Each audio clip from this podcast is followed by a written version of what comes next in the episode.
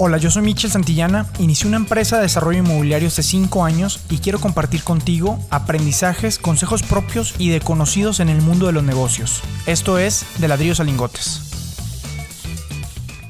Hola, ¿cómo están? Pues hoy quiero darle un poquito de continuidad al tema de las reglas del juego en el tema económico y político de lo que está pasando a nivel mundial. Me he estado clavando mucho en, en estos temas para poder entender qué sigue sucediendo y cómo se está cambiando todo. Y justamente hoy me llegó una noticia en donde sí me impactó bastante porque decía que en China dejan de usar el dólar para transacciones bursátiles. Y esto pues sí tiene muchas repercusiones en todo el tema económico. Pero a mí me llegó la noticia a través del financiero y pues quise clavarme un poquito más para entender un poquito cuáles eran las repercusiones de estas cosas que estaban pasando, cómo nos afectaba, qué iba a pasar, etcétera, etcétera. Y me di cuenta fue que realmente la noticia no tenía fundamento, o sea, realmente no era una noticia verdadera al parecer, porque no encontré nada de información ni en Bloomberg, ni en CNBC, ni en BBC, ni nada en inglés. Y ya no sé ni cómo llegó ahí al financiero, pero después de unas horas lo dieron de baja la noticia, ya no existe. Pero pues tenemos que tener cuidado, hasta con los mejores medios se pueden equivocar de ver cuál es la procedencia de las noticias. Pero bueno, lo importante de esa noticia es que creo que esa noticia, aunque no sea verdadera el día de hoy, tarde que temprano sí va a ser verdadera. Entonces, sí es importante que estemos preparados para entender qué pasaría en el mundo si el dólar dejara de ser la moneda más importante y con mayor poder de transacción. Porque definitivamente, pues sí, ya todos sabemos que China es la segunda potencia que va en camino en muchas cuestiones, a lo mejor ya sea hasta la primera, pero pues en el tema de monedas sigue siendo un poquito más atrás, ¿no? O sea, para que tengan una idea, en temas económicos, el dólar sigue siendo el 55% eh, en transacciones, en reservas y en moneda y en dinero que se maneja en el mundo.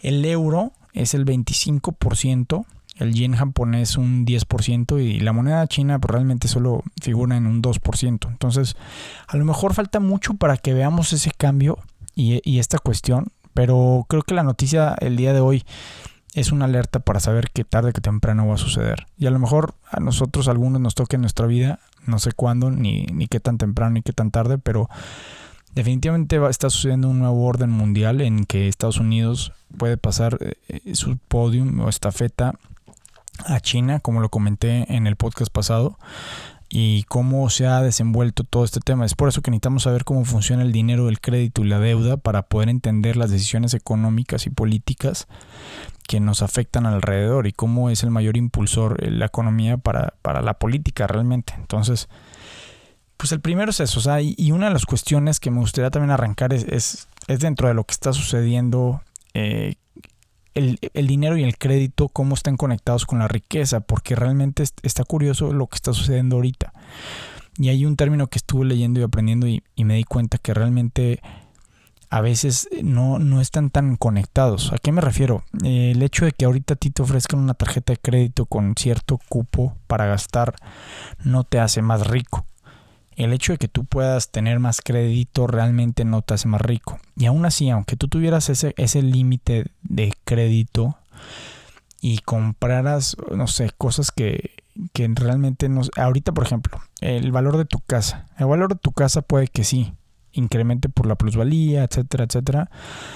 Pero realmente la riqueza sigue siendo la misma, o sea, en, valor intrínseco de las cosas no aumentan solo porque sus precios suben. O sea, aunque haya subido el valor de tu casa, tú sigues teniendo solo una casa. Si construyes más casas y más temas y, puedes crear riqueza, tienes que ser más productivo para poder crear riqueza real y no esta que se está generando a través del crédito y de la deuda, como lo que está pasando ahorita. Entonces, este es un tema que quería poner sobre la mesa porque me, llamó mucho la atención de lo que está sucediendo ahorita, pues precisamente con toda la, todos los dólares que están imprimiendo en Estados Unidos. Y por otro lado, también quería platicarles un poquito para cuáles han sido las tres etapas del dinero para poder entender en dónde estamos ahorita y cómo realmente las reglas del juego pueden cambiar así de la noche a la mañana, porque pues la primera etapa fue el dinero duro, que fue cuando se utilizaba el oro, el oro y la plata para poder eh, hacer las transacciones y era oro y plata físico, ¿no? Como lo conocían hace muchos años. Después pasó a ser papel dinero, que es tal cual el dinero que conocemos ahorita, pero estaba respaldado pues por oro, que en 1945, después de la Segunda Guerra Mundial, pues Estados Unidos tenía casi todas las reservas de oro, pero después se fue quedando poco a poco sin ese oro, porque lo fue entregando, lo fue repartiendo, fue pagando, etcétera, al grado que en 1971 cambiaron otra vez las reglas del juego. Y son las reglas que tenemos hasta el día de hoy, que es la tercera etapa del dinero, que significa que el dinero existe por decreto. ¿A qué me, a qué me refiero con esto? a que ya no está respaldado con oro ni con nada. El dinero literalmente está respaldado por la deuda del país que está imprimiendo el dinero. O sea, en este caso Estados Unidos que está imprimiendo todos los billones del mundo, lo único que respalda ese dinero es la promesa de que Estados Unidos va a pagar. Y a lo mejor no, no es que vaya a liquidarlo, como les comenté en el podcast pasado, que fuera una tarjeta de crédito y la liquidas, sino que más bien la tirada es que el país crezca más rápido que la deuda. Entonces el crecimiento del país va a ir disminuyendo el monto de la deuda a nivel proporcional. Y eso es lo que están buscando. Pues ese es su rescate económico en estos momentos. Pero definitivamente, o sea, lo que sí es un hecho es que los países y la historia nos dice que no podemos confiar en los gobiernos para que nos protejan financieramente. Porque lamentablemente pues todos los políticos solo están en una parte del ciclo es como si entraran solo un episodio de la serie completa, no son protagonistas. Por más que si quisieran pensar en largo plazo, ellos solo están pensando en su reelección o en, términos de 6 años, 12 años. Entonces, estos largos plazos que están sucediendo ahorita, y para poder entender el ciclo completo de la deuda, pues realmente tenemos que recordar que este ciclo de la deuda ocurre porque a la mayoría de las personas les encanta expandir su poder adquisitivo, que generalmente es a través de la deuda, y pues a los bancos centrales tienden a querer expandir la cantidad de dinero existente porque las personas son más felices cuando lo hacen. Entonces, pero pues esto no puede continuar para siempre. Y es importante recordar que la fase de apalancamiento del ciclo del dinero y la deuda termina cuando los banqueros, ya sean banqueros privados o bancos centrales, crean muchos pues certificados o papel moneda o deuda de lo que hay dinero duro en el banco. O sea, ¿a qué me refiero? No sé si sepan o, se enteraron, pero pues en, Argentina sucedió que todo el mundo fue al banco a querer pedir su dinero y pues efectivamente, o sea, pasa un colapso bancario que no te pueden entregar a todos el dinero al mismo tiempo. Si eso quisiéramos hacerlo ahorita en este momento es lo que sucedería.